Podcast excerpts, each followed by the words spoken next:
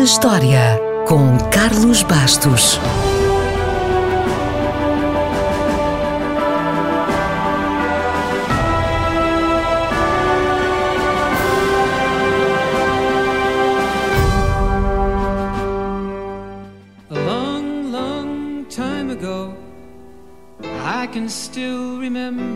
A 3 de fevereiro de 1959, três estrelas em ascensão no universo do rock americano morreram quando o seu avião caiu poucos minutos depois de levantar voo.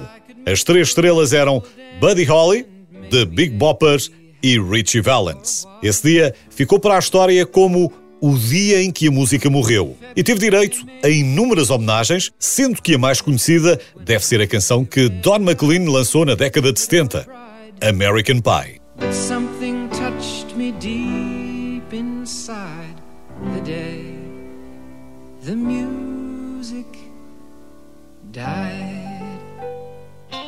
Se viu o filme La Bamba, deve recordar-se de parte deste trágico acidente. Se não viu, o resumo é este. No início de 1959, várias estrelas em ascensão começaram uma turnê de 24 dias pelo Midwest dos Estados Unidos. A turnê chamava-se Winter Dance Party e tinha sido quase toda feita de autocarro. Mas o autocarro avariou-se e Buddy Holly alugou um avião para a sua banda ir para a próxima cidade.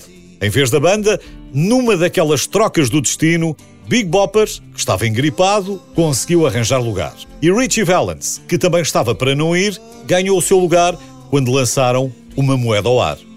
Buddy Holly nasceu no Texas, começou na música country com amigos do colégio, antes de mudar para o rock and roll, depois de fazer a primeira parte em concertos de Elvis Presley.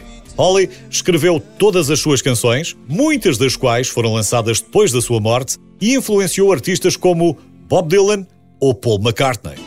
Buddy Holly morreu com apenas 22 anos e deixou canções como Peggy Sue, Oh Boy ou There Will Be the Day, que tinha acabado de chegar ao primeiro lugar do top americano.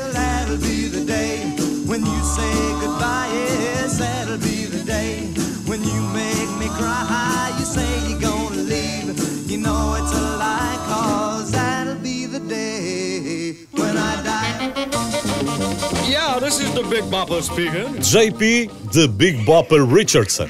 Era um bocadinho mais velho, tinha 28 anos e começou a sua carreira como locutor de rádio. Só mais tarde começou a escrever canções. Na tropa, ganhou fama com o seu programa e estabeleceu o recorde, na altura, de 120 horas consecutivas de emissão. A canção mais famosa deste rockabilly foi Chantilly Lace, que chegou ao top 10. Chantilly Lace had a pretty face, ponytail hanging down, a wiggle in a walk and a giggle in a talk. Low, made the world go round. Uma canção que, por incrível que possa parecer, até foi cantada por Tom Cruise no filme Cocktail. Chantilly lace and a pretty face and a ponytail just a hanging down. Oh, baby, that's what I like! Ok, adiante. Finalmente, a terceira vítima do acidente foi Richie Valens, ou Richard Valenzuela. Tinha apenas 17 anos quando o avião caiu. Apesar de ser o mais jovem, já tinha tido sucesso com músicas como Come On Let's Go.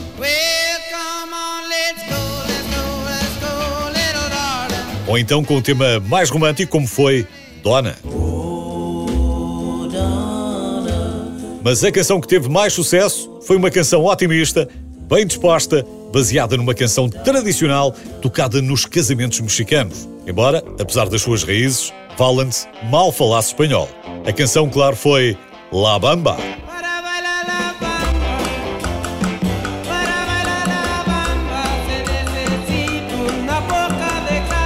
Em 1987, a vida de Richie Valens foi retratada no filme La Bamba e a música que deu nome ao filme, e que foi interpretada pelos Los Lobos, chegou ao número 1 um, e ainda hoje é uma música que anima qualquer festa. O que mais poderiam ter feito estes três? É uma boa pergunta. Nunca saberemos, porque, infelizmente, 3 de fevereiro de 1959 foi o dia em que a música morreu. Ou será que não?